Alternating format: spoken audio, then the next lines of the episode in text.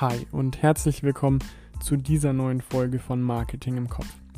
Mein Name ist Luis Binder und heute kommen wir nochmal auf den Marketingprozess zurück. Das war die Geschichte, wie man von der Analyse über die Ziele und Strategien zur Verwendung von den Marketinginstrumenten bis hin zu Marketingkontrolle kommt. Und in diesem Prozess schauen wir uns heute nochmal genauer die Ziele an. Über die haben wir zwar schon mal gesprochen, aber da gibt es noch ein paar Dinge zu sagen. Mehr dazu dann aber einfach gleich nach dem Intro.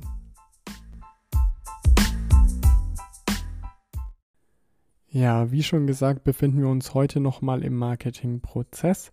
Genauer gesagt bei der zweiten Stelle sozusagen, also bei der Bestimmung von den Marketingzielen das Ganze kommt, nachdem man eben die Marketinganalysen durchgeführt hat.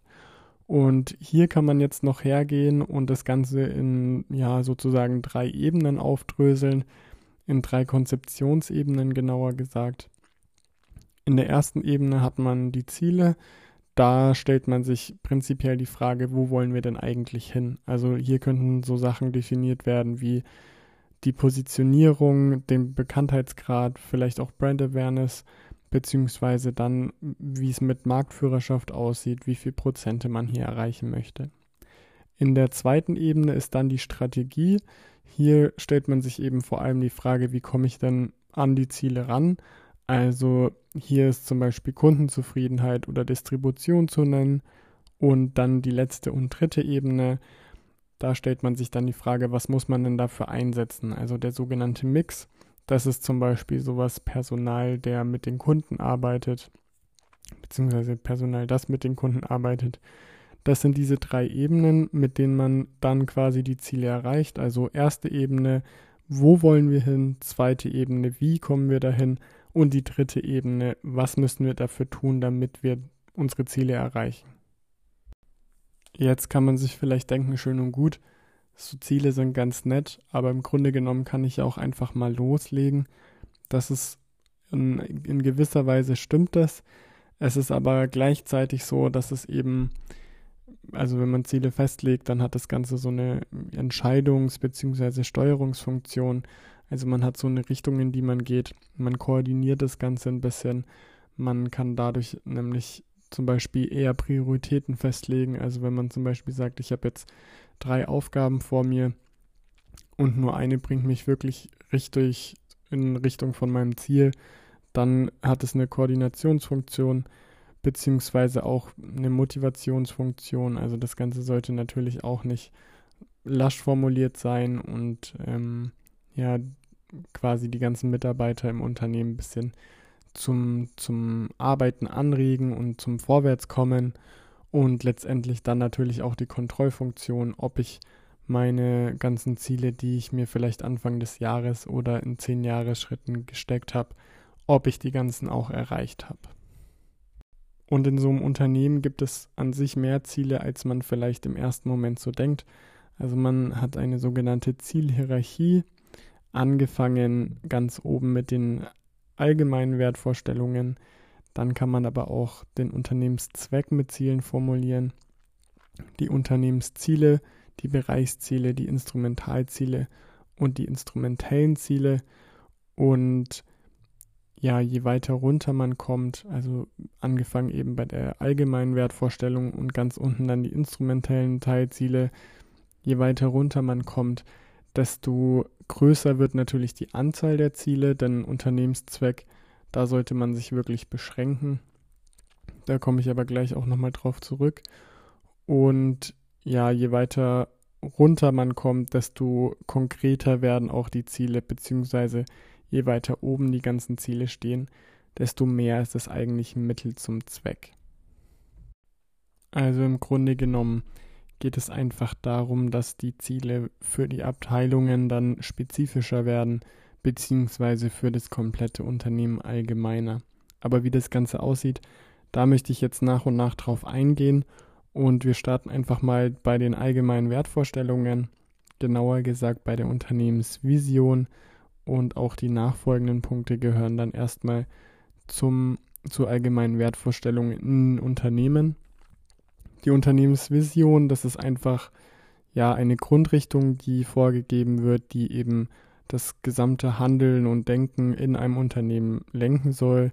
Das Ganze passiert mit sogenannten Leitsätzen, die dann eben dem gesamten Unternehmen Orientierung geben sollen. Und diese Leitsätze, die beschreiben eben bestimmte Wertesysteme von den jeweiligen Unternehmen. Ja, ähm, was sind vielleicht Beispiele, damit man mal so ein Gefühl dafür bekommt, was eine Unternehmensvision ist? Das hatte Nike zum Beispiel mit Crush Adidas, also quasi Adidas zerstören, oder Microsoft mit dem Wunsch, dass in jedem Zuhause und auf jedem Schreibtisch ein Computer stehen soll. Das sind im Grunde genommen einfach so diese Leitsätze, die ein bestimmtes Ziel verfolgen, auf das dann das komplette Unternehmen auch einfach hinarbeitet. Und seit kürzerer Zeit gibt es jetzt auch noch das sogenannte Corporate Social Responsibility oder kurz einfach CSR. Hier werden die Visionen bzw. die Leitlinien der Unternehmen noch ein Stückchen weiter ergänzt, um ja Nachhaltigkeitsaspekte, also alles, was hinsichtlich der Nachhaltigkeit passieren soll in dem Unternehmen, das wird hier nochmal zusätzlich verankert, einfach weil das nochmal wirklich ja gerade in den letzten Jahren zu einem zentralen Aspekt in den Unternehmen auch geworden ist. Warum wird dieses CSR genutzt? Mittlerweile ist es einfach so, dass viele Unternehmen erkannt haben, dass sie mittlerweile auch einfach eine gesellschaftliche Verantwortung haben und ähm, ja quasi die Gesellschaft unterstützen müssen. Und in diesem Zuge kam eben so diese Richtung nachhaltiges Marketing auf. Da geht es einfach darum, dass man die Bedürfnisse der Kunden zufriedenstellt, aber das Ganze ohne, dass man die Möglichkeiten für die nachfolgenden Generationen irgendwie schmälert, beziehungsweise einfach mit dem Ziel, dass es wirklich der Gesellschaft auch langfristig gut geht. Um ein Beispiel vielleicht auch hier zu nennen, Apple möchte bis 2030 wirklich komplett CO2-neutral sein. Also sie selber sagen von sich schon, sie sind jetzt CO2-neutral und bis 2030 sollen auch alle Produkte CO2-neutral sein. Das ist zum Beispiel was, was hier ins nachhaltige Marketing mit reinfallen würde, einfach weil man quasi die Natur und die Umwelt, so wie sie aktuell ist, auch für nachfolgende Generationen sichert und damit eben auch das langfristige Wohlergehen der Gesellschaften sicherstellt. Jetzt gibt es im nachhaltigen Marketing noch verschiedene Möglichkeiten oder verschiedene Ebenen, wie das Ganze aussehen kann. Das ist zum einen, dass man vermeidet, minderwertige oder wirklich fehlerhafte Produkte auf den Markt zu bringen, was einfach damit zu tun hat, wenn ein Produkt nicht so funktioniert, wie es eigentlich funktionieren sollte, dann wird es ja normalerweise zurückgegeben und in den meisten Fällen wird es dann verschrottet oder es wird irgendwie ja zerstört. Es wird also nicht aufgearbeitet und quasi neu verkauft. Und um sowas einfach zu vermeiden, weil das eine Ressourcenverschwendung ist, möchte man hier einfach eben ver, ja, das Ganze vermeiden, dass eben fehlerhafte Produkte auf den Markt kommen. Gleichzeitig gibt es die Ebene, dass man sagt, man vermeidet gesundheitsschädliche Produkte, weil die natürlich zum einen für die Gesundheit logischerweise schädlich sind, zum anderen aber natürlich auch im großen oder zum Großteil für die für die Umwelt. Also wenn das in die Umwelt gelangt, dann wird auch hier Schaden angerichtet. An dritter Stelle gibt es dann noch, dass man vermeidet, sozial schädliche Produkte auf den Markt zu bringen. Also ja, generell einfach Produkte, die halt Gesellschaften irgendwie ein bisschen auseinanderbringen, sage ich mal. Und als letztes dann wirklich das nachhaltige Unternehmen zu sein und nicht nur diese ganzen Sachen zu vermeiden, die ich eben genannt habe. Also zu vermeiden, gesundheitsschädliche Produkte herzustellen oder zu vermeiden, minderwertige Produkte herzustellen, sondern das Ziel ist es dann, und wenn man das schafft, dann ist man eben ein nachhaltiges Unternehmen, wenn man es nicht nur versucht, sondern auch wirklich erreicht. Also wenn man Produkte hat, die funktionieren und wenn man Produkte hat, die eben nicht gesundheitsschädlich sind. Gerade wenn man bei diesem ganzen Thema mit dem CSR ist, dann stellt sich natürlich auch die Frage neben der Nachhaltigkeit, wie es mit der Ethik und der Moral aussieht. Und hier ist es einfach wichtig, dass die ähm, dass die Unternehmen eine Philosophie vertreten, die einfach gesellschaftlich verantwortbar ist und auch moralisch wirklich in Ordnung ist. Also das bedeutet, dass nicht alles, was legal und zugelassen ist, auch korrekt ist. Deswegen ist es einfach für die Unternehmen wichtig, Normen festzulegen, unter denen gehandelt wird und damit quasi ein Gewissen des Unternehmens nach außen hin zu repräsentieren, also ein ethisch einwandfreies Verhalten zu zeigen und hier muss man aber auch dazu sagen, dass es je nachdem, in welchen Kulturkreisen man sich ja aufhält oder wirtschaftlich aktiv ist, kann das Ganze natürlich auch variieren. Also andere Normen sind wichtig. Das bedeutet zum einen, dass die Unternehmen in einem anderen Kulturkreis, mit dem man arbeitet, vielleicht andere Normen und Werte vertritt als man selbst. Das kann aber auch bedeuten, wenn ich mit meinem Unternehmen in einen anderen Bereich möchte und das ist ein anderer Kulturkreis, dann muss ich mich gegebenenfalls auch dort anpassen. Oder ich sage, nein, meine Werte sind korrekt und ich möchte die auch in diesem neuen Land vertreten, dann kann man das tun. Dann stellt sich natürlich nur die Frage, inwieweit es dann vereinbar ist mit dem Erfolg des Unternehmens. Aber da lässt sich ja meistens auch ein ganz guter Kompromiss finden. Um nochmal auf dieses ganze Thema Nachhaltigkeit zurückzukommen, im Prinzip kann man im, in diesem Kontext, mit, in, um den es gerade geht, kann man auch davon sprechen, dass Nachhaltigkeit in gewisser Weise einfach eine unternehmerische Verantwortung bedeutet und das Ganze sozial, ökologisch und auch ökonomisch. Dass man hier einfach guckt und zum Beispiel im ökologischen Teil sich wirklich ja an der Natur orientiert und sagt, okay, wir machen wir bauen keine seltenen Erden ab, weil wir dafür wirklich viel von der Natur zerstören müssen. Wir schauen, dass wir ökologisch nachhaltig sind. Also beispielsweise, dass man sagt, wir sind CO2-neutral oder möchten es werden, beziehungsweise dann vielleicht sogar CO2-negativ. Und dass man sich einfach der Gesellschaft und auch sich selber diese natürliche Lebensgrundlage belässt und sie nicht einfach zerstört beziehungsweise sie eben nur in dem Maße beansprucht, wie sie sich auch wieder regenerieren kann. In der ökonomischen Nachhaltigkeit, da geht es vor allem darum, dass man eben nur so wirtschaftet, dass es auch dauerhaft funktioniert und nicht mh, hm, zwangsläufig Einbußen für nachkommende Generationen mit sich bringt.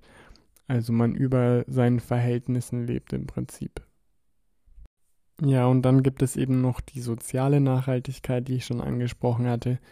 Die hat jetzt weniger mit den Unternehmen zu tun. Allerdings muss man sagen, dass die sich natürlich auch in diesem Bereich einbringen können. Generell geht es in der sozialen Nachhaltigkeit einfach darum, dass gesellschaftliche Spannungen nicht so lange ausgereizt werden, bis es wirklich zu einem Konflikt kommt und eskaliert, sondern in gewisser Weise friedlich gelöst wird.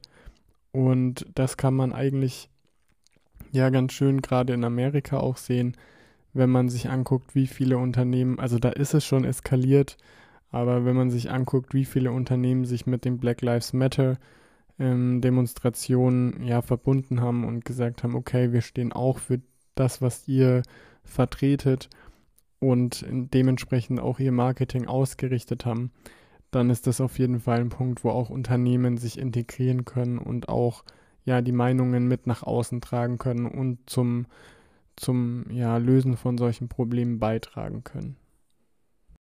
Ja, und um dann das Ganze noch zu beenden und die sogenannte Metazielebene abzuschließen, gibt es noch den Code of Conduct, also den sogenannten Verhaltenskodex. Ähm, Im Wesentlichen werden hier einfach die wichtigsten Verhaltensregeln für alle Mitarbeiter, die in diesem Unternehmen arbeiten, zusammengefasst und das bildet eben die Grundlage für die Unternehmenskultur. In dem Zuge haben die meisten Unternehmen eben eine sogenannte Compliance-Richtlinie. Also das sind im Prinzip einfach Verhaltensregeln. Im Großen und Ganzen kann man also sagen, dass die Unternehmensvision, die wir ganz am Anfang hatten, eben sehr stark von der Unternehmenskultur beeinflusst wird also in der Art und Weise, wie das Unternehmen sich eben von innen beziehungsweise auch von außen her präsentiert und ja die Aktivitäten beziehungsweise die Aktionen eben gestaltet. Ja, was ist jetzt die Unternehmenskultur? Ich hatte es zweimal schon mal kurz angesprochen. Im Prinzip kann man sich das Ganze vorstellen wie eine kleine Gesellschaft innerhalb unserer Gesellschaft mit eben besonderen Normen, Werten, Symbolen oder eben auch Ritualen, die dann ja eine gewisse Loyalität gegenüber den anderen Mitarbeitern oder auch der Arbeit, ein gewisses Engagement und auch eine Identifikation mit dem Ganzen, was man da macht, nahe, nahelegt und mitbringt. Und im Idealfall vertreten die, die, die Mitarbeiter natürlich dieses ganze System auch nach außen, also auch im Privaten und leben das wirklich voll und ganz. Und im Grunde genommen, ja, kann die Vision oder die Unternehmensvision eben nur durch die Unternehmenskultur gelebt werden. Und wenn die Unternehmenskultur von den Mitarbeitern nicht mitgetragen wird, dann ist eben auch die Vision nur so ein ja, Konstrukt, so ein theoretischer Überbau, der im Endeffekt nicht wirklich was bringt, sondern einfach nur da ist, weil er eben da ist. Also man braucht wirklich die Unternehmenskultur und auch die Mitarbeiter, die das Ganze dann nach außen tragen und sagen, ja, genau, das sind unsere Ziele, das sind unsere Werte und wir stehen dafür, dass unser Unternehmen CO2-neutral wird zum Beispiel.